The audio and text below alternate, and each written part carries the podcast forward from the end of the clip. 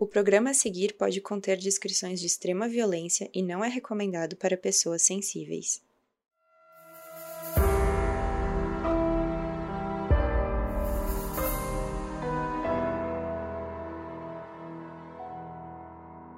E hoje a gente tá soltando aqui o episódio que é a parte 1 da história do Adnan Syed. Mas se você é nosso apoiador na Aurelo, hoje ainda você já vai receber a parte 2, que para todo mundo só vai sair na semana que vem.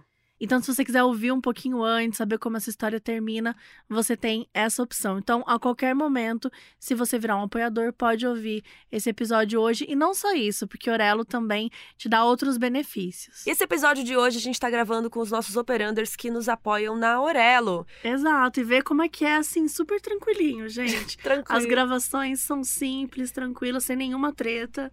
É, e vocês vão dá poder tudo ouvir. certo. Entre outros benefícios, né? Teve sorteio hoje, né? Então várias pessoas ganham livros, ganham lookinhos e canequinhas da Chico Rei, o que você quiser da nossa coleção Chico Rei. Em breve vai ter mais coisa aí também que nós vamos estar lançando, que a gente pode estar sorteando aqui, quem sabe. Quem sabe? Vem, uma, vem coisa por aí, gente. E todo mundo que nos apoia, não importa o valor, ganha um episódio extra por mês. Então, se você quiser nos apoiar, entra lá em orelo.cc barra modusoperandi barra apoios e o link também tá aqui na descrição.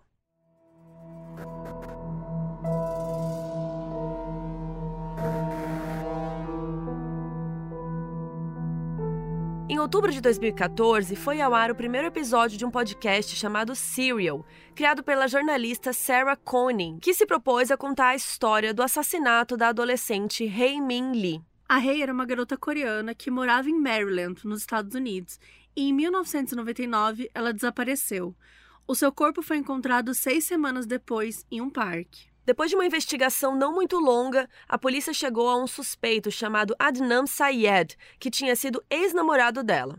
O podcast Serial mudou o jeito como os estadunidenses consumiam histórias de crimes reais e mostrou o quão falha é a justiça do estado de Maryland. Eu sou a Carol Moreira E eu sou a Mabê. e hoje a gente vai contar a história do Adnan Syed e do assassinato de Hae Min Lee.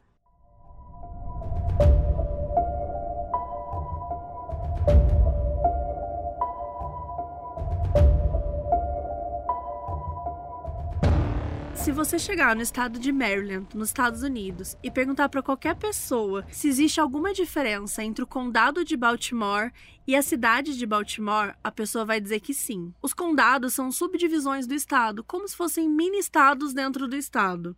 E é meio confuso, mas a cidade de Baltimore não está dentro do condado de Baltimore. A cidade se tornou independente, então ela meio que saiu desse rolê de condados e não faz parte de nenhum deles. A gente vai deixar um mapa no nosso site modusoperandepodcast.com para vocês entenderem isso melhor. Aproveitando, lá no nosso site também tem fotos e várias informações desse episódio aqui, então a gente sempre convida vocês a irem lá no site visitar e ver tudo que a gente coloca. Mas basicamente é isso. O condado é bem maior que a cidade, umas sete vezes maior. E mesmo assim, a cidade de Baltimore ela é muito mais violenta que o condado. Mesmo ela sendo, tipo, sete vezes menor, ela é muito mais violenta. Isso é importante para a história, porque estatisticamente o número de mortes, tanto por homicídio quanto por latrocínio, que é roubo seguido de morte, é imenso. Em alguns anos, o número de mortes chegou a ultrapassar 300, que é muito mais do que a média do estado. E onde você mora, obviamente, isso influencia muito nas oportunidades que você tem, especialmente quando a gente olha para os colégios, né, para as escolas. No estado inteiro de Maryland, a escola mais famosa e a mais cobiçada era, em 1999, e ainda é, a Woodlawn. A Woodlawn High School é uma escola que foi fundada em 1961 e uma das suas principais missões é preparar os alunos para terem sucesso na universidade e no mercado de trabalho, que né, deveria ser a. Toda escola deveria ter escola. essa missão, mas beleza. Mas a Woodland levava isso muito a sério, porque ela era uma escola IMA, é o que eles chamam de Magnet School. Essas Magnet Schools nos Estados Unidos são escolas públicas que têm cursos de especialização, que têm outros tipos de currículos e grades educacionais diferenciadas aí para os estudantes que forem selecionados. Então, qualquer estudante que seja um qualificado para fazer esse programa Magnet, esses alunos têm outras aulas mais específicas, né? Um programa que vai além do currículo básico ali da escola. E com tarefas e matérias que estão mais no nível de uma faculdade. A diferença principal de uma escola magnet de uma escola pública normal nos Estados Unidos é que ela podia atrair alunos de qualquer distrito. E atrair como um imã mesmo, e é daí que vem o nome magnet. Isso porque nos Estados Unidos, quando você é de um distrito específico, você só pode ir nas escolas públicas que ficam naquele distrito onde você mora. Não é que nem aqui que você pode chegar numa escola e se matricular tranquilamente, né? Não importa o bairro que ela esteja. Tem que levar um comprovante de residência e tudo mais. Só que quando os alunos eram realmente bons e eles se encaixavam no programa, isso não importava. Então eles podiam ir para Woodland de qualquer jeito. E foi no programa Magnet da Woodland que se formou um grupo de amigos mega unidos. E entre esses amigos estavam a Dinan Sayed e a Heymin Lee, que se tornaram muito amigos e depois namorados.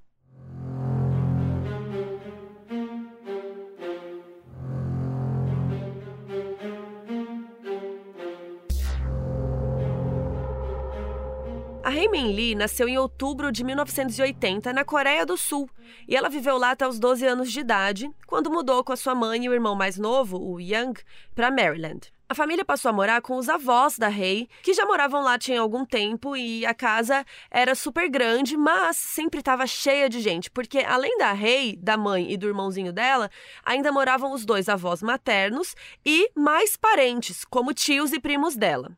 E mesmo que a Rei fosse super reservada, ela chegou a conversar com algumas pessoas sobre as coisas que ela tinha passado lá na Coreia do Sul. E uma dessas coisas foi um abuso sexual que ela sofreu quando criança. Mas ela não dava muita informação sobre isso e ela nunca se sentiu confortável para denunciar ou coisa do tipo. E a gente sabe que isso é muito comum, ainda mais quando é uma criança abusada, né?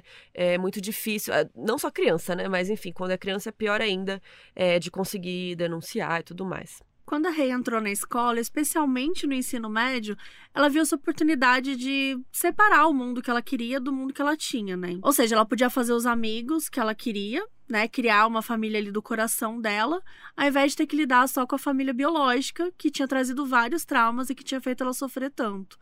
Era como se ela visse a casa dela como algo que representasse esse sentimento de ser silenciada. Então ela queria passar o máximo de tempo possível fora dali. E claro que ela não podia simplesmente ir embora, até porque ela amava muito a família, ela se sentia mesmo ligada a eles, não importava o quê. E mais do que isso, a mãe da Rei, por exemplo, era muito dependente dela. Ela era a tradutora da família, então era a Rei que sabia mais inglês, assim. Então, quando a mãe precisava resolver alguma burocracia ou até sair da comunidade coreana em Baltimore, ela dependia da Rei para isso. Então, qualquer tempo que a Rei tivesse só para ela, ela aproveitava. Quem conheceu a Rei na escola sabia que ela era tipo um raio de sol, assim. Ela era uma pessoa muito alegre, era muito difícil você ficar triste perto dela. Porque a Rei era daquelas pessoas que, quando gostava de uma coisa, ela gostava muito. Ela só falava daquilo, ela ficava toda apaixonada, sabe? Com os olhinhos brilhando. Então as pessoas percebiam isso, né? E ficavam animadas junto com ela, né? Especialmente as amigas dela, que ela conversava mais e tal. As melhores amigas da Rei, assim como ela, estavam nesse projeto Magnet dessa escola. Então, assim, elas tinham uma agenda de estudos pesada. Mas mesmo assim, o grupo de amigas tinha tempo para se dedicar às coisas que elas amavam, tipo praticar esportes. A Rei, por exemplo, fez dois anos de hockey, dois anos de lacrosse e ainda por cima supervisionava o time de luta dos meninos da escola, o wrestling, sabe aquelas lutas que é no chão assim? Ela era tipo uma assistente técnica, alguma coisa assim. Então ela estava sempre envolvida com algum esporte, ela amava. E foi no rock que ela conheceu a Debbie, que se tornou uma das suas melhores amigas e também conheceu outras meninas lá, que era a Aisha, a Beck e a Krista. As cinco eram inseparáveis, e como elas frequentavam o projeto Magnet juntas, aí mesmo que elas não se desgrudavam, elas ficavam super unidas o tempo todo que dava. Além dos esportes e do currículo super avançado que a Rei tinha, ela também trabalhava meio período em alguns lugares. Por um tempo, ela trabalhou como assistente da professora de francês Hope Schaub, ajudando ela a preparar as aulas, a corrigir provas, um trabalho bem de monitoria, que ela amava. E a Rei também ela era muito imaginativa. E em 98 ela comprou um caderno numa exposição do Rembrandt, que ela foi com a turma de francês, e ela passou a escrever um diário. E ela escrevia de um jeito como se ela estivesse escrevendo um livro sobre ela, sabe? Uma narrativa é, em primeira pessoa, de um jeito super sincero e vulnerável. Além das amigas, o diário virou uma espécie de instrumento de comunicação da Rei com ela mesma, ainda mais dentro do caos que era a casa dela. E aí os anos foram se passando E a Rei foi fazendo amigos, conhecendo amigos de amigos, até que ela conheceu o Adnan aos 17 anos e os dois, né, deram aquele clique, eles deram um match, o famoso match. E mesmo eles não sendo muito próximos, eles passaram a gostar um do outro de uma forma diferente. O Adnan Massoud Sayed nasceu em maio de 81 em Baltimore, nos Estados Unidos. Os pais dele, Shamin e Sayed, são muçulmanos do Paquistão, que se mudaram para os Estados Unidos bem antes do Adnan nascer. E eles tinham mais dois filhos, o Tarim, o mais novo, e o Yusuf, o mais velho. E o Adnan sempre foi uma criança muito animada, muito enturmada na escola, muito popular, muito querido. Ele não era aquele aluno exemplar, né, que nem a gente tá falando da Rei aqui, mas ele estava na média. Até porque ele via o irmão dele, o Yusuf, levando bronca dos pais por não ser bom aluno. Então ele não queria levar bronca, então ele se mantinha ali o mínimo que ele precisava. E o Adnan e os irmãos foram criados dentro da comunidade muçulmana, que é relativamente grande no condado de Baltimore, em Woodlawn especificamente, né, que eles moravam. Mas, por mais que a religião tivesse um peso muito grande na vida deles, na vida do Adnan, ele sentia que ser muçulmano naquela época ali era mais uma questão cultural do que uma questão de religião. Era muito mais sobre estar dentro da comunidade muçulmana. E por ser criado dentro daquela cultura, o Adnan era proibido de se relacionar com garotas e até de ser muito próximo, assim, de ser muito amigo delas. Ele podia ter quantos amigos homens quisesse, mas garotas, assim, nem pensar. O Adnan também não podia frequentar bailes ou eventos que pudessem ter garotas ou que fosse resultar nele dançando com alguma menina. Ele meio que tinha que evitar. As amigas dele também não podiam nem ligar para a casa dele. E ainda assim, os pais do Adnan, eles eram os mais tranquilos com relação a isso, por incrível que pareça. E a família Saed era muito unida. Eles faziam muitas coisas juntas e tal. A mãe do Adnan, inclusive, tinha uma espécie de creche onde ela cuidava das crianças do bairro, e várias vezes o Adnan ia lá ajudar ela com as crianças. Na escola, ele fazia parte do programa Magnet, e ele também era muito engajado em esportes, coisa que ele era muito bom, principalmente futebol americano e atletismo. E como todo bom galã, popular, engajado nos esportes, o Adnan era um dos garotos mais cobiçados da escola. Porque vocês estão sentados? O Adnan era super namoradeiro. Sim, mesmo com a família proibindo tudo, ele e os amigos, mesmo os amigos muçulmanos, eles tinham namoradinhas. Sim, eles saíam com as meninas, tinham contatinhos, eles fumavam maconha, dirigiam ouvindo música alta. Assim, eles eram basicamente um adolescente comum de 17 anos ali americano da época, né? E acho que de até hoje em dia. Então, o Adnan respeitava muito a religião dele, mas ele queria ser uma pessoa normal, ele queria ser que nem os outros amigos dele e fazer o que todo mundo fazia. Então, para ele não era um problema ter uma namorada. E quando ele começou a gostar da Rei, ele viu nela uma pessoa gentil, linda e que ainda por cima entendia muito do que ele passava, porque ela também era filha de imigrantes. Então, ele sentiu que tinha encontrado a garota perfeita.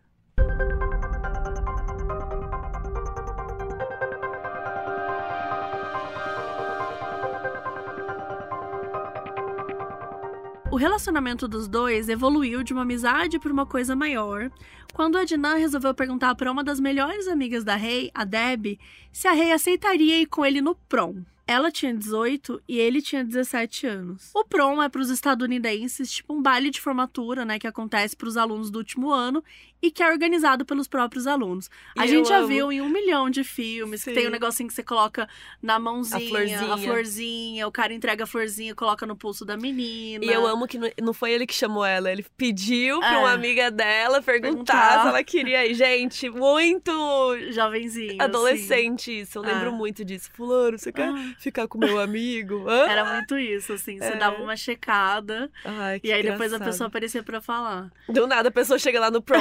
Oi! Oi, tudo bem? Tudo bom. A Rei tava sempre falando pra Deb que achava o Adnan bonitinho. E o Adnan também ficava falando pra Deb que gostava da Rei. Então, ou seja, a Deb era o cupido ali dos dois, né? Então a Eixa disse pro Adnan que se ele chamasse a Rei, ela aceitaria sim. Então, ele, o Adnan foi lá, chamou e, né, ela aceitou. As coisas começaram indo devagar, mesmo os dois se gostando bastante qualquer pessoa que visse ia né, dizer que os dois realmente se gostavam muito. Os amigos dos dois diziam que eles eram feitos um pro outro. E era muito fofo ver os dois. No dia do prom, o Adnan fez o plano perfeito. e disse que ia sair com um amigo dele, o Saad, já que, segundo a religião muçulmana, ele era proibido de participar desse tipo de evento, né? Então ele colocou ali. A culpa Deu é um do Saad. golpezinho, né? Só que assim, gente, que, que pais que acreditam, né? Na noite do prom, ah, eu vou sair com um amigo. É. Ele. Será que eles sabiam que era a noite do prom esse ah, dia? todos. Bom, É. não sei, né? Mas. E, cara, ele não tava nem aí pra família dele, né? Porque ele mentia mesmo e É. saía mesmo. Assim, quem nunca falou Quem que ia na casa nunca? de uma amiga e não Na estava? verdade, eu não precisava, minha mãe respeitava. Ela deixava? Ela deixava fazer tudo. assim. Assim, Ah, se ela falava que não era pra eu fazer, era porque era alguma coisa que ela achava que não era pra minha idade mesmo. sim. Mas eu, eu ti- tive muitos amigos que os pais não deixavam fazer nada, assim, Sim. por religião e tal. É. Não, é que acho que já teve vez, assim, que eu falei que eu ia estar na casa da fulana e, tipo, de lá a gente foi encontrar uns boyzinhos, sabe? Alguma Aham. coisa assim. Eu, eu nunca menti nisso, mas não ah, eu não né? também, mãe. Eu nunca menti. a minha mãe não escuta o podcast. Minha mãe tem medo. É, mas enfim, é óbvio que ele ia mentir, ainda mais porque era alguma coisa romântica, né? No caso, ele queria sair com a Rei e ele não podia namorar, né? De acordo com os pais dele. Então, isso não podia acontecer. Mas a noite foi perfeita, o plano deu certo. Gente, foi tão perfeito que o Adnan foi eleito rei do baile. Uma coisa que eu acho muito assim. Hoje em dia eu acho que não devia ter mais. É. Porque meio que você elege uma pessoa que é a melhor do, do rolê, e aí ele ganha uma coroa, e a menina também, a rainha do baile ganha e vai pro palco. E aí é meio uma competição esquisita, né? Tipo, É, vou tipo, de beleza, É. que sei lá, acho que vai por uns uma, lugares uma coisa meio fútil, né? É. Não gosto muito, mas ele foi eleito rei do baile.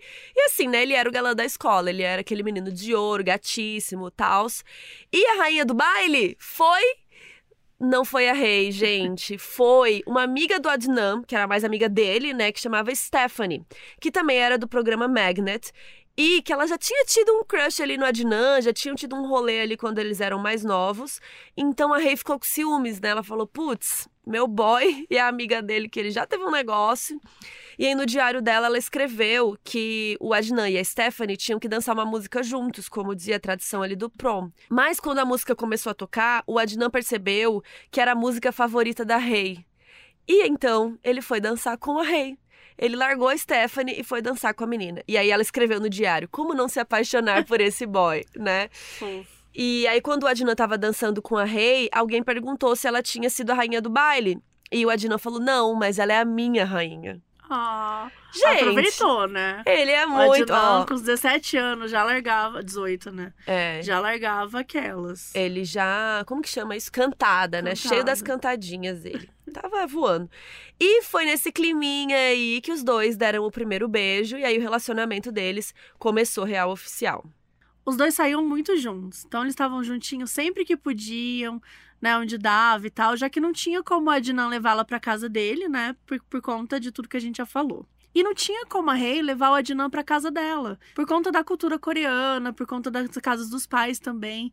Então era um relacionamento que os dois tinham que manter em segredo. Só que no começo isso não foi muito problema, sabe? Não importou muito.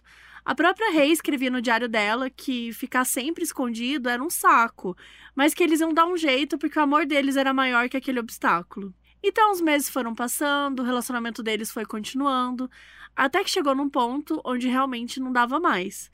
Eles estavam meio de saco cheio, assim, de ter que esconder. Isso acabava pesando muito mais na Rei, porque ela sentia que estava afastando o Adnan da religião dele.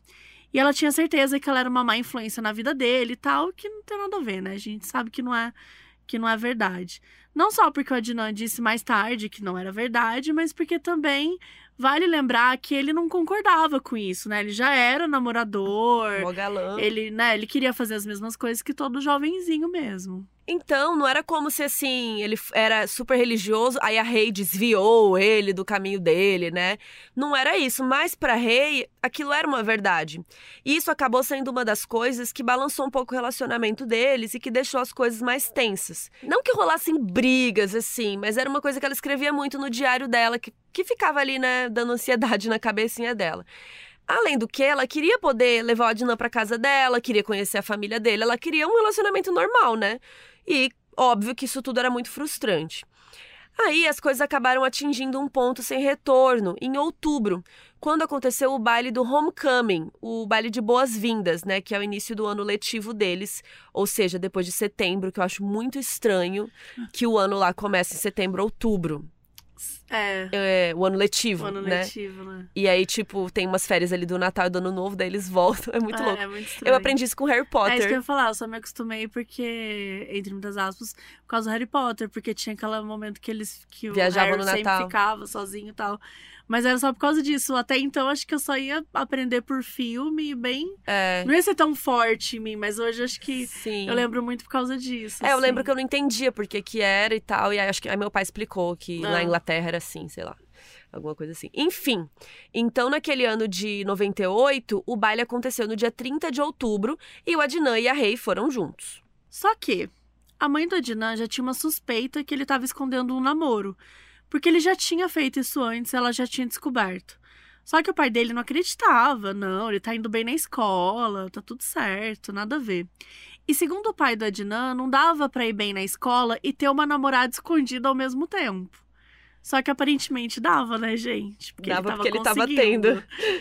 E a mãe do Adnan desafiou ele, meio tipo, ah, então tá bom, já que você não acredita, então vamos nesse baile aí pra ver se ele não tá mesmo namorando e tirar a prova. E eles foram. Ai, Chegando lá, o que aconteceu? Isso mesmo, eles viram a Adnan e a Rei juntinhos aproveitando o baile. Os pais do Adnan fizeram uma cena gigantesca, que deixou tanto a Adnan quanto a Rei muito envergonhados, muito frustrados, só querendo fugir dali, né? A gente sabe como é que é esse tipo de cena. Os amigos disseram que o Adnan estava num misto de querer defender a Rei, mas ao mesmo tempo não saber como. A Rei só queria fugir. Enfim, foi uma situação horrorosa. Eu lembrei que alguém falou do hemisfério norte e eu lembrei por quê? Porque o verão lá é em É, junho e julho. Então, nas férias mesmo, eles aproveitam pra viajar. Então, as férias mesmo de fim de ano é o julho. É engraçado. Enfim. Acabou que isso foi o que faltava pra Rei decidir terminar o namoro com a Adnan. Mas eles não terminaram uma vez só, né? Então, como muitos adolescentes, eles ficavam que ele terminava, daí ficava aquela, aquele drama. É, nunca aconteceu isso comigo, tá? Toda vez que eu terminei quando eu era adolescente, eu terminei e acabou. Nunca mais voltei. Nossa, eu tive um namoro um adolescente. Que ficava voltando. É, é, você falou sério isso ou você tava zoando? Não, é que eu nunca Toda vez- voltava. É. Acho que eu sou aquariana, eu sou ter... se eu terminei, acabou. Não, eu sou assim hoje em dia, mas quando eu era adolescente, teve um namoro que eu acho que eu voltei umas 100 vezes. Nossa, é que você é geminiana. Fica na acho que dúvida. adolescente é meio burrinho mesmo. É, também. Eu querendo botar a culpa. A culpa é do signo. Então, o primeiro término deles foi no dia primeiro, dois dias depois do baile. Porque a Rei tinha ficado bastante chateada com aquela situação e o Adnan não, não levou a notícia muito bem. Aí ela mandou uma cartinha pra ele depois da conversa que eles tiveram, dizendo que ele tinha que gostar dela o suficiente pra respeitar a decisão dela de terminar. Mas isso não aconteceu, porque no dia 14 de novembro os dois voltaram a namorar, mas ficaram nesse vai e volta até dia 20 de dezembro, pouquinho mais de um mês depois. E aí eles terminaram em definitivo. Só que dessa vez não foi porque a Rei estava chateada com a situação, mas também porque ela estava interessada em outra pessoa. Um cara chamado Don Kleindienst. Gente, parece nome de mafioso. Que era colega dela numa loja chamada Lance Crafters, que ela começou a trabalhar em outubro, no mesmo mês ali do baile do Homecoming. No diário dela, antes mesmo de terminar com a Dinan, ela já escrevia que estava com um crushzinho nesse Dom. Só que nada aconteceu até ela finalmente terminar com a Dinan. Então tava aí sendo, né, certinha. E daí em janeiro, ela e o Dom saíram num primeiro date. As amigas da Rei, a Deb e a Eisha principalmente, achavam que as coisas estavam indo meio rápidas entre ela e o Dom. Mas a Rei falava dele como se eles fossem assim almas gêmeas. O Adnan levou esse último término muito mais na boa do que o primeiro. Tanto que depois que eles já tinham terminado, o carro da Rei quebrou e o Adnan foi até o trabalho dela buscar ela e tal e ajudá-la com o carro. E foi tranquilo, assim. O Adnan até conheceu esse cara aí, o Don, e alguns amigos do Adnan contam que ele algumas vezes chegou a encontrar a Rei com o Don e trocou uma ideia com eles, tipo, normal. Só que a melhor amiga da Rei achava que ela tava saindo de um relacionamento que era escondido, né, pra outro igual, porque o Don tinha 22 anos, enquanto ela tinha ali 17, 18, então eles estavam com uma diferença de idade é, que hoje em dia não é tão grande, né, quando você fica mais velho, mas naquela época era, você tá na escola e o cara tá na faculdade, né? E isso era muito estranho para as amigas da Rei, porque achavam aquele cara muito mais velho, tipo, ele era de outra galera, outra vibe, né? Mas, em janeiro de 99, E isso não importava para Rei, porque ela estava apaixonada e ela continuou saindo com o dono pelas duas próximas semanas, até chegar no dia 13 de janeiro, que foi quando tudo mudou.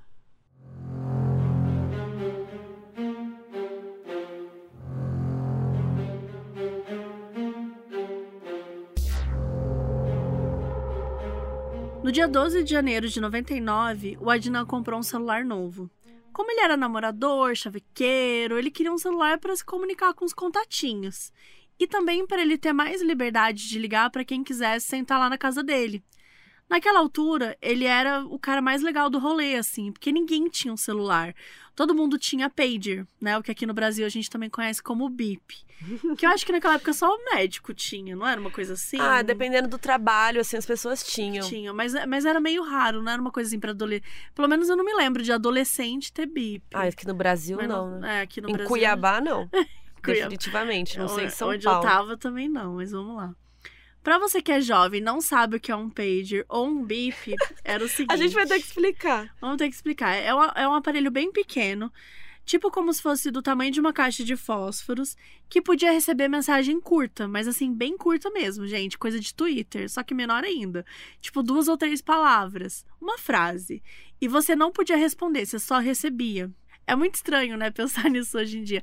Ah, fotógrafo. Lembro que para estudar é, o edifício Joelma, os fotógrafos que, que De ficavam nas ruas, os fotojornalistas, eles tinham um pager, eles recebiam, daí eles tinham que ir na, na, na padaria ligar, Ligar pra, pra saber. Ah, pra saber. É muito isso. Você recebia um negócio pra você ligar É, pros outros. Porque você só recebe, então, tipo, não tem como você responder. É estranho isso hoje em dia, né? é mas, muito estranho. mas era assim. Então, vamos supor, você combinava de encontrar com uma pessoa num lugar, a pessoa mandava uma mensagem com o nome do lugar e você só ia, tá? Ou então um recado de emergência, me liga agora, alguma coisa assim. E ainda hoje tem pessoas que usam pagers, viu? Mas Ah, tem a comunidade dos pagers. deve ter a comunidade do Orkut, Os que ainda usa Orkut. Como será que eles se chamam? Pagers. Os pagers? Pessoas que usam page. Sei lá. Mas é, realmente na década de 90, né, antes do celular bombar mais, era o boom, né? Enfim. O Adnan trocou de celular e ele ligou pra uma galera pra avisar do número novo dele e tal. E uma dessas pessoas foi a Rei. Então eles estavam amigos, né? Eles estavam, tipo, normal. Então ele queria que ela tivesse esse novo número dele, caso ela precisasse de alguma coisa, né? Tipo, ah, de novo deu um problema no meu carro, me liga, né? Qualquer coisa assim. Então, naquele dia 12 de janeiro, o Adnan ligou para ela três vezes. Nas duas primeiras, ela não atendeu. E aí, na terceira, ela atendeu e eles conversaram por um minuto e meio, um minuto e 34 segundos. Só um pouquinho, só para ele passar o número novo, né? E contato celular. E o dia 13 de janeiro terminou como qualquer outro lá na escola. Os alunos foram liberados normalmente às 2h15 e antes de sair para o carro dela, a Rei chegou a conversar com duas amigas, a Krista e a Deb, por alguns segundinhos. As duas lembram de conversar assim, amenidade, nada muito especial. Para Deb, a Rei disse que ia buscar os primos dela na escola, como ela fazia todo dia, e depois ela ia sair com Dom e encontrar com ele no shopping. A Rei também passou super rápido por uma lanchonete, tipo um food truck, que ficava perto do ginásio da escola, para pegar alguma coisa para comer e correr para seguir com o dia dela. As horas passaram até que lá pelas três e meia da tarde, a escola dos priminhos da Rei ligou para casa pedindo para que alguém fosse buscá-los. Quem atendeu o telefone foi o próprio Yong Lee, que é o irmão mais novo da Rei. Ou seja, a Rei não tinha ido buscar as crianças. Isso já foi um sinal de alerta pra família, porque a Rei nunca esquecia os primos dela na escola. Então eles falaram, cara, tem alguma coisa errada. Então a família já saiu comunicando pra todo mundo. E o irmão da Rei ligou pra Eixa, pro trabalho da Rei, que era no Lens Crafters, ligou pra escola, mas ninguém sabia dizer onde ela tava.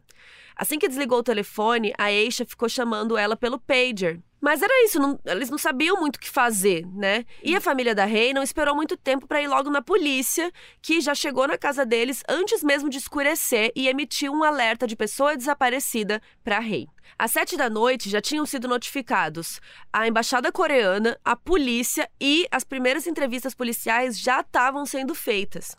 O policial Oh Shi, que estava responsável por essas entrevistas ali no começo, ele conversou com os amigos da Rei e com várias outras pessoas de interesse, inclusive com o Adnan e o Dom, o ex-namorado e o namorado. A avó da Rei sabia que ela mantinha um diário desde o ano anterior, né, em 98, e que escrevia nele quase regularmente.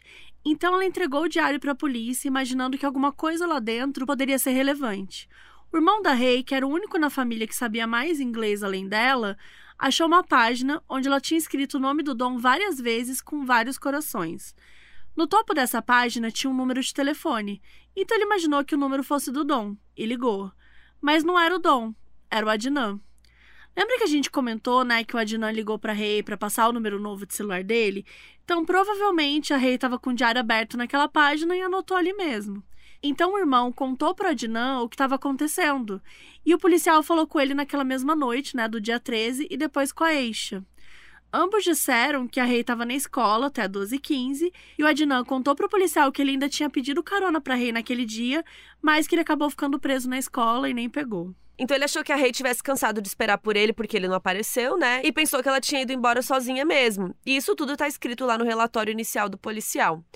As buscas continuaram, tanto por telefone, a polícia, a família, todo mundo ligando para conhecidos, para hospitais, rodoviárias, vários lugares para saber se alguém tinha visto ela em algum, né, em algum desses lugares. E eles buscavam ali na cidade também, em parques, em lugares escondidos, para ver se eles achavam alguma pista, algum pedaço de roupa, alguma coisa que pudesse indicar para onde ela tinha ido ou tinha sido levada. Mas essas buscas foram atrapalhadas por uma nevasca muito grande que rolou em Baltimore logo no dia seguinte ao desaparecimento dela, que foi do dia 14. Essa tempestade de neve, ela deixou muitos rastros pelo caminho, porque ela deixou árvores caídas, estradas bloqueadas e também muita gente não podia sair de casa por causa da neve, não tinha como, né? Neve é muito bonito no filme, mas na vida real é um porre, sabe? A neve fica suja, ela atrapalha, é, os carros não conseguem andar, derrapa, muitas casas ficaram sem energia. Então, tipo, atrapalhou muito, porque no, naquele dia que as pessoas tinham que estar procurando por ela, ninguém tava ali na rua, sabe? Então, assim, tudo ficou muito mais difícil. Os esforços da polícia, da própria família, foram reduzidos. Porque às vezes a polícia não conseguia ir para algum lugar por conta de tudo isso. E também podia acontecer que a pessoa não tinha energia em casa, então ela não atendia, não, não conseguia se comunicar quando alguém ligava, enfim. Tava tipo o caos, assim. Então isso atrasou muito as buscas pela rei. Especialmente porque, como muitas pessoas ficaram ilhadas em casa, alguns amigos da Rei e tal pensaram que ela também estava ilhada na casa do namorado Dom. E que talvez ela desse notícias quando ela pudesse e tal. Acabou que, mesmo com a polícia indo atrás e fazendo o que dava no meio daquele caos, muita gente ainda acreditava que ele ia voltar, né? Ninguém estava assim, esperando que fosse alguma coisa muito grave até aquele momento. As coisas só ficaram mais sérias no aniversário de 18 anos da Krista, que foi no dia 15 de janeiro. As consequências da tempestade de neve elas já estavam mais controladas, então ela conseguiu dar a festa normalmente. Ela convidou muito, muita gente, né? Porque 18 anos é uma data importante e tudo mais. A Rei, inclusive, estava muito animada para celebrar os 18 anos, não só das amigas dela, como dela mesma, né? Mas, embora muita gente amiga da Krista tenha aparecido, inclusive o Adnan, a amiga dele, a Stephanie, e o namorado da Stephanie, que era o Jay, a própria Rei não apareceu. E mais do que não aparecer, a Rei nem ligou para dar parabéns para amiga dela. Ela sumiu.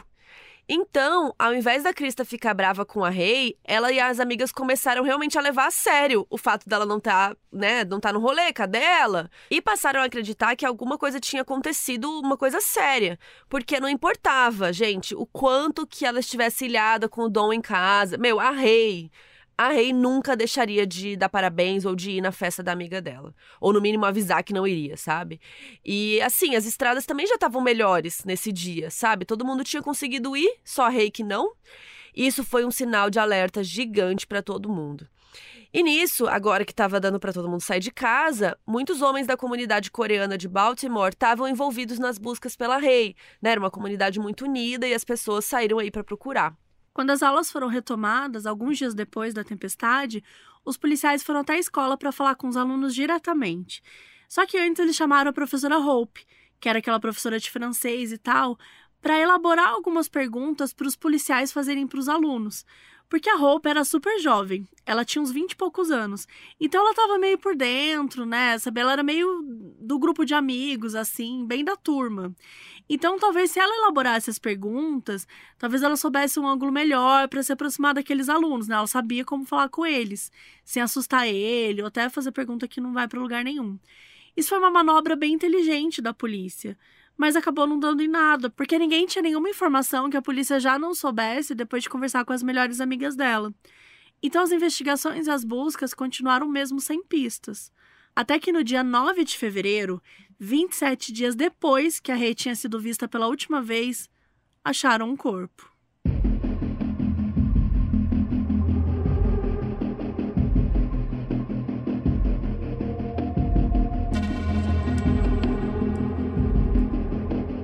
O Licking Park é o maior parque de área florestal da costa leste dos Estados Unidos, que é uma área que vai desde o Maine, lá em cima, até mais embaixo na Flórida. Ele é um parque super importante lá de Baltimore, considerado um patrimônio do país, justamente porque é super grande, tem muita diversidade. Só que, o mesmo tanto que ele tem de diversidade, ele tem de estigma. Isso porque de 47 até 2017, cerca de 75 corpos de pessoas mortas foram encontrados nesse parque. A maioria dos casos no fim dos anos 90. Então, esse parque ficou com uma fama meio macabra, né? Porque todo mundo sabia que tinha gente dropando corpo lá. Então, os moradores ali da cidade chamavam o parque de o maior cemitério não registrado da cidade de Baltimore bem creepy. E apesar de ficar na cidade e não no condado de Baltimore, o parque ficava mais ou menos uma distância de 10 minutos de carro lá da escola da galera, onde a Rei estudava, todo mundo estudava. Então não é uma distância muito grande. E foi de lá que no dia 9 de fevereiro, um cara chamado Alonso Sellers ligou para a polícia de Baltimore dizendo que tinha encontrado um corpo. Segundo Alonso, ele estava vindo de um rolê na casa de uns amigos de carro, quando de repente ficou com vontade de fazer xixi. Aí ele parou o carro numa das ruas que passava dentro do parque e foi procurar um lugar que não desse para ver tanto da estrada. Ele foi entrando mais e mais na floresta até chegar num lugar que ele achava que estava bom. Só que quando ele olhou para baixo, para onde estava um pedaço de tronco, ele viu alguma coisa parecida com um cabelo. E quanto mais ele olhava, mais ele viu que parecia um corpo mesmo. Ainda mais quando ele viu que parecia um pé. A visibilidade era esquisita, porque estava tudo meio coberto de flores secas, sujeira e tal. Ele então se afastou, ligou para a polícia e eles chegaram super rápidos lá, com médicos e peritos para analisar todo o local, né, e não só identificar o corpo, mas também buscar evidências no local que pudessem levar um suspeito ou coisa parecida. Alguma coisa que ajudasse a criar uma história do que tinha acontecido ali, né? Inclusive amostras de solo, tanto de baixo quanto de cima do cadáver. Mesmo que estatisticamente a maioria dos corpos encontrados no Licking Park tinham sido levados de outro lugar e largados lá, mas, né, nunca se sabe, tem que examinar tudo. Então, quando a polícia chegou para examinar, logo viu que era uma menina, uma adolescente, mais ou menos na idade da Rei, e acabaram identificando que sim, era Rei porque o corpo estava com as mesmas roupas que ela estava usando quando foi vista pela última vez. Uma saia preta e uma jaqueta branca fofinha, assim, daquelas de pelinho. Porque era janeiro, né? Tava muito frio. E a polícia tinha essa descrição por causa das testemunhas, né? Todo mundo que tinha visto ela naquele dia falou a roupa que ela estava usando para procurarem por ela. Então eles confirmaram que era o corpo da Rei e o corpo estava enterrado parcialmente numa cova rasa, com o cabelo, o pé direito, o joelho esquerdo e o quadril esquerdo estavam expostos para fora, assim. E ela tinha algumas marcas escuras no rosto, nas bochechas, e a causa da morte foi dada como estrangulamento. Ela não tinha ferimentos em outros lugares a não ser o rosto, e também não tinha sinais de que ela tivesse sido abusada sexualmente. A polícia também achou duas peças que poderiam ser evidências: uma fibra vermelha no corpo da Rei, que parecia não ter vindo de nenhuma roupa que ela estava vestindo, e uma garrafa de uísque vazia muito perto do corpo. Enquanto os legistas responsáveis faziam os exames, a polícia seguia procurando pelo carro da Rei, que era o Nissan Sentra e que não estava ali perto do corpo. Como ela tinha sido vista pela última vez entrando no carro, achar ele era a peça fundamental ali porque também podia ter alguma coisa, né, que ajudasse ali na investigação a contar aquela história. Os amigos dela souberam que o corpo da Rei tinha sido encontrado porque o irmãozinho mais novo dela ligou para Eixa, para uma das amigas. E a Eixa saiu avisando para todo mundo o que tinha acontecido. Uma das amigas da Rei, a Krista, disse que foi ela que falou pro Adnan o que tinha acontecido e que os amigos todos, inclusive o Adnan, acabaram se reunindo na casa da Eixa, que tava assim, um climão, sabe? Um, um, clima de tristeza, uma negação também. Ninguém queria acreditar que era mesmo a rei. E eles eram, né, adolescentes crianças ainda, né? Então eles estavam tentando acreditar que estava tudo bem. Segundo as amigas do Adnan, ele estava inconsolável, o que era compreensível, né? Eles tinham sido namorados, eles eram amigos, e eles estavam aí nesse caminho de reatar essa amizade mais forte, né? No dia 11 de fevereiro, a escola Woodlawn preparou um memorial para Rei, chamou a família dela e alguns alunos mais próximos ali dela fizeram um discurso e foi um momento bonito ali. Durante os primeiros dias de investigação, que naquele momento já era de um homicídio, os dois detetives responsáveis pelo caso eram Greg McGilvery e William Hitz. De cara, a polícia investigou o próprio Alonso, que encontrou o corpo, e viu que ele tinha muitos antecedentes criminais, especialmente antecedente de atentado ao pudor. Havia denúncias e boletins de ocorrências feitos por pessoas que ele tinha atacado, entre muitas aspas. Por exemplo, uma mulher denunciou que ele tinha parado na frente do carro dela e começado a dançar pelado. São crimes assim nesse nível, mas que a polícia não considerou relevante na época ele passou a ser mais uma testemunha do que uma pessoa de interesse. Pessoa de interesse é como a polícia americana costuma chamar quem é suspeito e tal. Esse não é um termo muito usado em português, mas enfim. É tipo uma pessoa que é ligada naquele caso. É, né? tipo, antes de um suspeito, assim. É. Que ela não é suspeito, mas ela é. Ela é um pré-suspeito. É, pré-suspeito. Vamos é chamar assim. Ou seja, ele passou a ser mais relevante por ter encontrado o corpo, né? E não por ser considerado um suspeito mesmo. Um possível segundo suspeito poderia ser o Dom, que era o namorado da Rei no momento que ela tinha morrido, né? Na época que ela tinha morrido. O detetive Oshie chegou a falar com o Dom por telefone no dia 11 de fevereiro, dois dias depois do corpo dela ter sido encontrado, e ele disse que ele não via a Rei desde o dia 12 de janeiro, que foi a noite anterior ao desaparecimento. O Dom disse também que nesse dia 13, que foi o dia que ela desapareceu, ele trabalhou o dia inteiro até às 6 da tarde. E esse era o álibi dele. E a polícia depois acabou confirmando, né, que ele tinha ido trabalhar mesmo. O principal suspeito realmente apareceu no dia 12 de fevereiro de 99, quando a polícia de Baltimore recebeu uma ligação anônima. Essa pessoa se identificou como um homem asiático, que a polícia presumiu que era coreano, por causa né, da rei e tal. E esse cara disse que eles deviam concentrar a investigação no ex-namorado da rei, o Adnan Sayed. A pessoa disse que eles tinham terminado o namoro uma semana antes dela desaparecer, mas a gente sabe que isso não era verdade, porque a Rei terminou de vez com o Adnan dia 20 de dezembro, e no dia 1 de janeiro ela já namorava outro, né? Então ela, já, ela desapareceu dia 13, dia 1 ela já estava namorando o Dom. Mas enfim, a pessoa podia ter se confundido aí nas datas. E como a polícia não tinha essas informações precisas dos términos ainda, eles resolveram seguir essa dica anônima. No dia 26 de fevereiro, o detetive principal, que era o Gregory, foi com o detetive Ritz até a casa do Adnan para conversar com ele. A conversa aconteceu com o pai, já que o Adnan era menor de idade nessa época, e ele confirmou que ele esteve sim um relacionamento com a Rei. O caso contra o Adnan realmente começa quando o detetive Gregory resolve olhar os registros telefônicos do celular dele, especialmente naquele dia 13 de janeiro, que foi quando a Rei sumiu. O detetive então descobriu que ele tinha ligado para um telefone em Woodlawn, puxou os registros daquele número e chegou no nome Anthony Pusateri. Então o detetive Gregory foi até a casa e deu de cara com uma adolescente da idade do Adnan, chamado Jennifer Pusateri. E aí o Gregory se identificou para Jennifer, disse que ele era da unidade de homicídios e pediu para conversar com ela. Então ela foi até a delegacia, disse que não sabia de nada, mas que era para eles procurarem um cara chamado Jay Wilds. O Jay era um amigo da Jennifer e conhecido do Adnan. Ele tinha 19 anos na época, ou seja, era um pouquinho mais velho, né, que todo mundo aqui dessa história.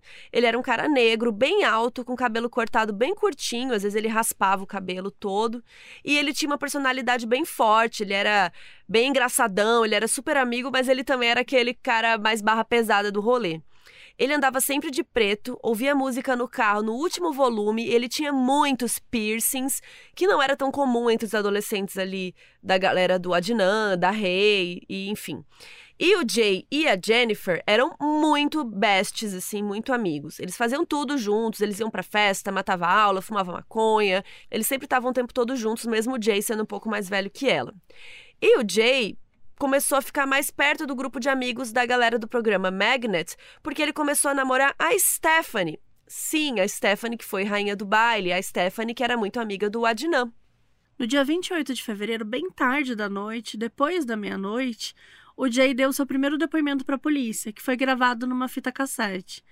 No depoimento, ele conta para os policiais, para o Gregory Fitz, que no dia 12 de janeiro, um dia antes da Rei desaparecer, o Adnan disse para ele que ia matá-la. Segundo o Jay, ele falou: I'm going to kill that bitch, que seria algo como eu vou matar aquela vadia. E o motivo aparentemente seria o fato dela ter terminado com ele. O Jay contou para a polícia que não achou que era sério. Ele achou que o Adnan estava viajando só, falando aquilo meio que da boca para fora, mas que ele continuou e que ele tinha até um plano. Ele disse para o Jay que inventar que o carro dela tinha quebrado e pediu uma carona para Rei. E não tinha por que ela dizer não, porque ela dava carona para ele às vezes. E também porque eles ainda eram amigos. Então, quando ele estivesse no carro dela, ele ia matá-la, mas que ele não explicou exatamente como. No dia seguinte, no dia 13, foi o dia em que o plano aconteceu. Segundo o Jay, às 11h45, o Adnan aproveitou que tinha um ou dois períodos de aula vazios, né, sem aula, para ir até a casa do Jay. Chegando lá, ele disse que aquele era o dia que ele ia matar a Rei e elaborou um plano. Ele pediu para o Jay deixá-lo na escola de volta e deixou o carro e o celular com ele. Então, o Adnan deixou o celular do Adnan e o carro do Adnan com o Jay né? E aí, lá pela uma ou uma e meia da tarde, o Jay foi para casa da Jennifer, a amiga dele, ficou jogando videogames com ela e com o irmão dela, e disse que estava esperando uma ligação. A ligação que ele disse que estava esperando era do Adnan, e ele ia ligar para o próprio celular dele. Então, o Adnan ia em algum lugar, né, tipo num telefone fixo, e ligar para o celular dele próprio, que estava na posse do Jay, né, no emprestado para o Jay. Então, quando o celular tocou, o Adnan disse para ele ir até a Best Buy que é uma loja de tipo um mercadão, assim, cheio de compras, coisas de eletrônico tal. E então o Adnan falou: vem aqui na Best Buy que eu estou te esperando. Quando o Jay chegou lá, o Adnan estava com o carro da Rei, o Nissan Sentra. E no porta-malas do carro, segundo ele, estava o corpo da Rei que o Adnan teria mostrado para ele. Então o Adnan entrou no carro dela e dirigiu até um acostamento na rodovia I-70, na altura do bairro Forest Park, e largou o carro dela lá. Nisso, ele entrou no carro dele, que o Jay estava dirigindo, né? E os dois começaram a fazer uma hora dando voltas pela cidade, procurando algum amigo do Jay que tivesse maconha. E depois eles pararam no parque chamado Pet Pesco State Park para fumar por 20 ou 30 minutos. Ainda segundo o depoimento do Jay, o Adnan pediu para que o Jay levasse ele para a escola, para ele participar do treino de atletismo e poder usar como álibi para aquele dia. E foi o que o Jay fez. Então foi buscar o Adnan depois no treino por volta das seis da tarde. Lá para umas seis e meia, o Jay e o Adnan foram até a casa do Jay para pegar umas pás e depois voltaram para o carro da Rei lá na rodovia para buscar o corpo e enterrar no Linkin Park. Os dois estavam com as pás do Jay e o Adnan estava usando uma luva vermelha de lã com as palmas de couro. Tipo, a parte de baixo assim da luva era de couro. Inicialmente, o Jay disse que ficou só olhando o Adnan cavar o buraco, mas depois ele admitiu que ele ajudou Adnan a cavar. Os dois enterraram a garota e largaram o carro no estacionamento residencial. Então os dois foram até o shopping Westview para jogar as coisas da Rei fora e para jogar as pás fora também. E depois que tudo isso aconteceu, o Adnan levou o Jay até em casa e em seguida ele pediu para Jennifer ir lá buscar ele. Quando ele encontrou a Jennifer, ele disse para ela o que tinha acontecido, que o Adnan contou para ele que tinha estrangulado a Rei. Também disse que não sabia se era verdade, mas que ele tinha visto o corpo da Rei no porta-malas e pediu para ela dirigir até o shopping Westview. Quando eles chegaram lá, ele pediu para ela ir até a parte de trás do shopping e então ele desceu e pegou as pás que eles tinham usado para cavar a cova onde a Rei foi enterrada. O Jay disse para Jennifer que eles tinham usado umas pás que eram dele e que ele queria limpar as digitais dele das pás. E essa é uma história muito detalhada e que caiu no colo da polícia como uma luva, porque era tudo que os detetives precisavam. E ainda melhor que isso, era uma história que batia com os registros telefônicos do celular do Adnan, que a polícia já tinha recuperado. E foi assim que eles chegaram na Jennifer. Além disso, os policiais foram até o lugar que o Jay tinha indicado e acharam o carro da Rei lá. Ou seja, estava tudo se encaixando com essa confissão aí, com esse testemunho dele. No dia 28 de fevereiro de manhã, a polícia foi até a casa do Adnan e levou ele de volta para a delegacia, mas dessa vez preso. Enquanto os detetives levavam Adnan em custódia, outros policiais estavam na casa dele revirando coisas que pudessem né, ser qualquer pista ou alguma evidência física. Eles embalaram o tênis do Adnan, livros, levaram embora o carro dele, pegaram amostras do solo de todos os sapatos, dos pneus do carro, tudo que pudesse ser de alguma ajuda. Mesmo que a polícia tivesse procurado em tudo, nenhuma evidência física foi encontrada nas coisas do Adnan. E nada vermelho que ele tinha bateu com a fibra vermelha encontrada próximo do corpo da Rei, lá no Linkin Park. Nem as amostras do solo dos sapatos e dos pneus do carro foram conclusivas em afirmar que ele esteve lá com Jay. No carro da Rei, a polícia fez alguns testes comparando cabelo, sangue e digitais do Adnan, do Jay e da própria Rei. Mas além das digitais da própria Rei, eles encontraram digitais do Adnan em alguns pontos aleatórios do carro. Mas, gente, eles namoraram por mais de seis meses. É óbvio que tinha, né, digital dele ali. E tinha uma impressão digital no retrovisor do lado do motorista que não era nem da Rei, nem do Jay, nem do Adnan. E os cabelos e sangue nunca foram usados em nenhum teste, nem no porta-malas do carro, que era onde supostamente a Rei, né, o corpo da Rei estaria, de acordo com o depoimento do Jay, que estava incriminando aí o Adnan. Claro que semanas já tinham se passado, então nada disso foi suficiente para que a polícia não levasse para frente a investigação contra o Adnan. Inclusive, quando ele chegou na delegacia, ele foi formalmente acusado do homicídio da Min Lee. A coleta de evidências nesse caso deveria ter sido um alerta desde o início, para qualquer advogado que fosse pegar o caso, inclusive a promotoria, porque denunciava ali várias falhas em processos. Por exemplo, a gente acabou de falar de algumas coisas que não foram testadas, como o porta-malas do carro. E a gente também falou sobre o fato de que as únicas amostras de cabelo, sangue digitais que foram tiradas foi do Jay, do Adnan e da Rei.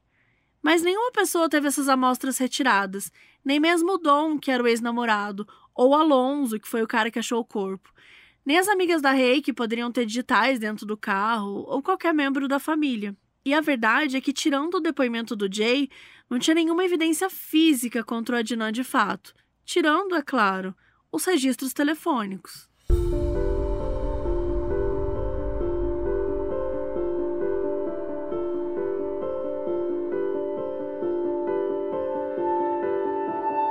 Ainda no dia 28 de fevereiro, o Adnan foi levado ao centro de registro e no dia seguinte, o dia 1 de março, ele foi levado para o centro de detenção da cidade de Baltimore. Quando percebeu do que, que ele estava sendo acusado, né, qual que era a gravidade de tudo isso, finalmente o Adnan pediu um advogado. Por isso que a gente fala aqui, né, gente? Nunca fale com a polícia sem um advogado. Porque a gente não sabe em que circunstâncias o Jay deu aquele depoimento, em que circunstâncias o Adnan deu esse depoimento. Enfim, e para piorar a vida do Adnan, ele era um pouco desmemoriado e ele não conseguia lembrar de nada que aconteceu naquele dia 13, nada que colocasse um álibi para ele, nada que colocasse ele longe do Jay, né? E gente, naquela época não, né, não, ele tinha o celular, mas eles eram diferentes do celular, não tinha que nem hoje em dia, você olha a agenda, você olha a sua fo a foto de onde você estava naquele dia, então é, foi um mês depois do desaparecimento. Então, do nada, eu pergunto aqui, Mabê, onde você estava dia 13 de, de dezembro? Que nem sei que dia da semana Sim. é 13 de dezembro, sabe? Então, já tinha passado muito tempo, ele não sabia o que ele tinha feito direito, ele não, não tinha um bom álibi. O Chris Floor foi o primeiro advogado que teve contato com o Adnan. Logo no primeiro dia que ele foi preso, ele foi contratado pela família. E inicialmente a polícia não deixou ele falar com o Adnan, lembrando que ele era menor de idade. Aliás, o fato dele ser menor de idade foi outro deslize da polícia, que na audiência de fiança no próprio dia 1 escreveu a data de nascimento dele errada, fazendo com que ele tivesse 18 anos no papel. Se o Adnan fosse julgado como adulto, e esse fosse considerado um caso capital, ele podia receber a pena de morte no estado de Maryland. Um caso capital é quando o réu é julgado por homicídio em primeiro grau e condenado. E um homicídio em primeiro grau é quando o ato de matar é premeditado e intencional. O que, de acordo com o Jay, né, foi. Porque um dia antes, o Adnan já estava falando para ele que ia matar a Rei, né, segundo aí o depoimento que ele deu. No dia 9 de março, o juiz da época, o John Hargrove, ele negou o pedido de fiança, o que queria dizer que o Adnan ia ficar preso até o julgamento. E a data de nascimento do Adnan só foi consertada no final do mês, no dia 31 de março. Quando o Adnan foi preso, todo mundo na escola ficou chocado, ninguém estava acreditando.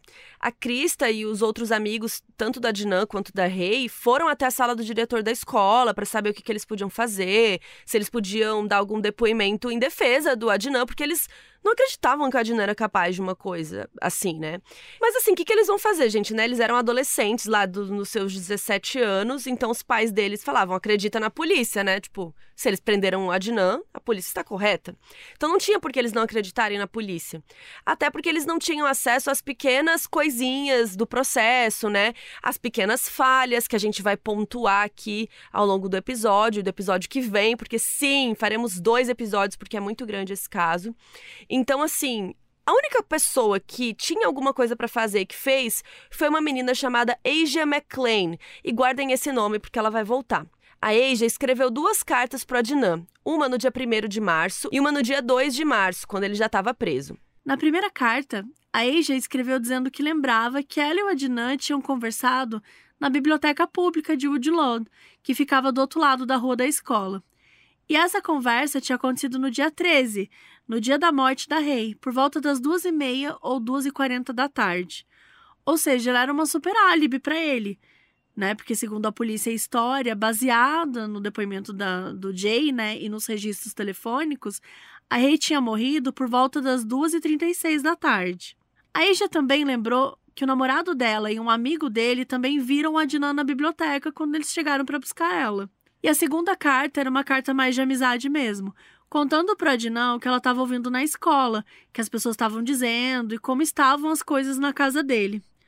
O Adnan ficou super empolgado com essa possibilidade de ter um álibi, já que para ele aquele dia 13 tinha sido um dia como né, outro qualquer, ele não lembrava muita coisa que pudesse ajudar o caso. Então, assim, ele ficou né, pensando: será que a Asia seria suficiente para fazer com que ele fosse inocentado?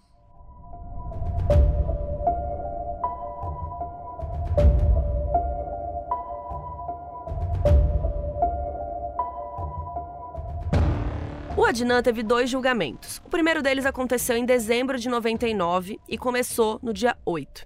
A partir daquele momento, o Adnan não estava sendo mais defendido pelo Chris Floor, e sim por uma advogada chamada Maria Cristina Gutierrez, que é uma personagem bem importante nessa história. A Christina era de Townsend, Maryland, e ela era conhecida por assumir casos de grande repercussão. Ela tinha 48 anos quando passou a ser a advogada que acompanharia o Adnan nesses julgamentos. O julgamento teve depoimentos de várias pessoas, como o irmão mais novo da Rei, o Young, e os primeiros policiais a pegarem o caso de pessoa desaparecida. Além disso, ainda depuseram a Krista e a Debbie, que eram amigas deles, e a enfermeira da escola, a professora de francês, e o Don, que era o novo namorado da Rei. Os detetives Gregory e Oshie e peritos forenses da polícia. O Jay teve o depoimento mais longo, obviamente, né, porque era ele que estava dando a narrativa do caso. O depoimento começou no dia 14 de dezembro e só terminou no dia 15. Mas no final do dia 15, que era o sexto dia do julgamento, o juiz William Quarles anulou o julgamento por causa de um desentendimento que ele teve com a Gutierrez, a advogada do Adnan. Durante esse desentendimento, o juiz chamou a advogada de mentirosa, então o julgamento não podia mais continuar, não com aquele juiz, não naquelas circunstâncias. É uma confusão que rolou ali de um disse que me disse, e aí eles precisaram marcar uma nova data para um outro julgamento. O segundo julgamento não demorou muito para acontecer. Ele começou dia 21 de janeiro de 2000, já no ano seguinte, com uma nova juíza chamada Wanda Heard e um novo painel de jurados. A única coisa que permanecia a mesma era a promotoria, que era representada por um cara chamado Kevin Urich, e a defesa, que ainda era da Cristina Gutierrez. E ela teve que começar tudo de novo. Então a promotoria falou, a defesa falou, as testemunhas foram ouvidas de novo, e dessa vez o Jay falou por cinco dias, nos dias 4, 10, 11, 14 e 15 de fevereiro. O júri também ouviu Abraham Waranowitz, que era um engenheiro da AT&T, que é uma portadora lá dos Estados Unidos, tipo a Claro, a Vivo, enfim, e que depois sobre os registros telefônicos do celular da Dinan. A defesa levou Alonso, que achou o corpo, para depor a favor da Adnan, o treinador de atletismo do Adnan, o pai do Adnan e alguns amigos dele também. Mas enquanto o caso da acusação durou 15 dias, a defesa durou apenas três. E como se isso não bastasse, a Cristina não chegou a chamar para depor a Asia, que era aquela amiga do Adnan que escreveu para ele na prisão, né, que disse que viu ele na biblioteca, enfim, o álibi dele, né? Segundo o Adnan, a Cristina disse para ele que tinha verificado a história da Asia e achado que não tinha cabimento chamá-la para depor e que não ia ajudar.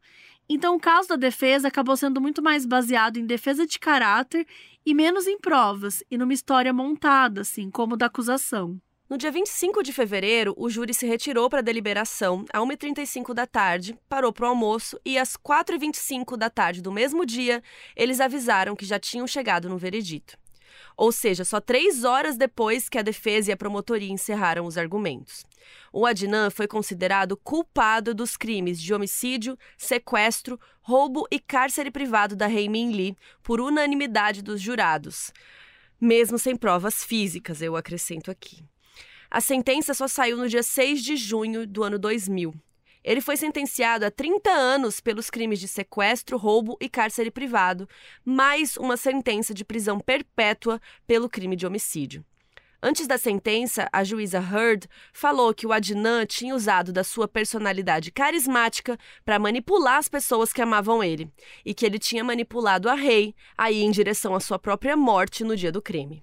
O Adnan pôde fazer uma declaração e nela disse que ele sempre manteve a sua inocência e que sempre manteria, mas que concordava com os jurados e com o veredito por respeito.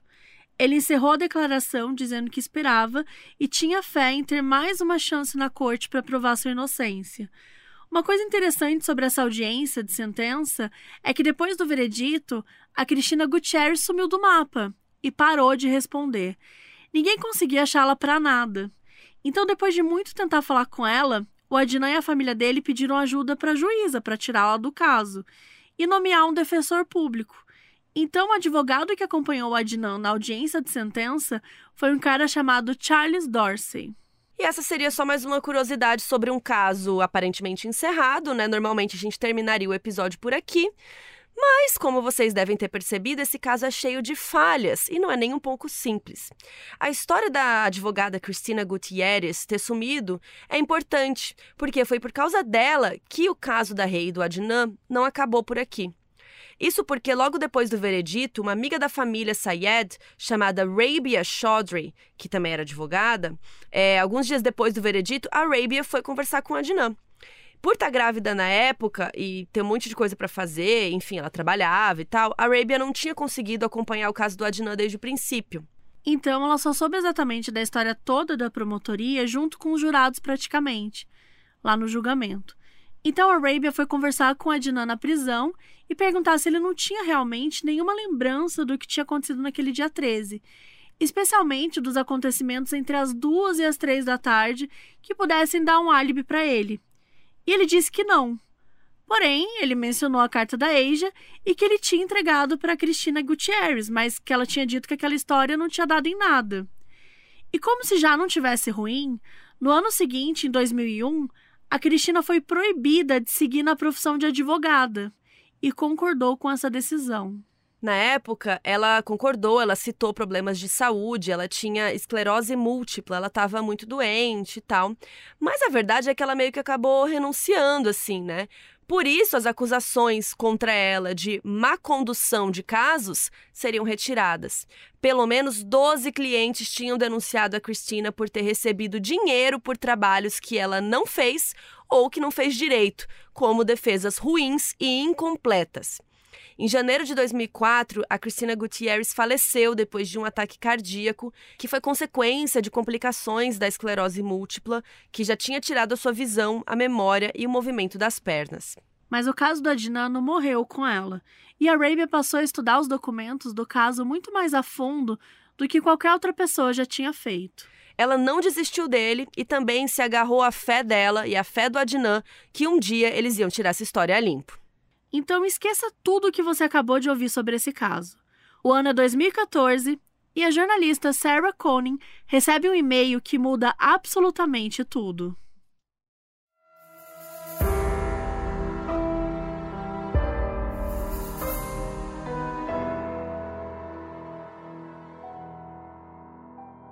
O aviso no início desse episódio foi gravado pela Julia Grenke, que é nossa apoiadora na Aurelo.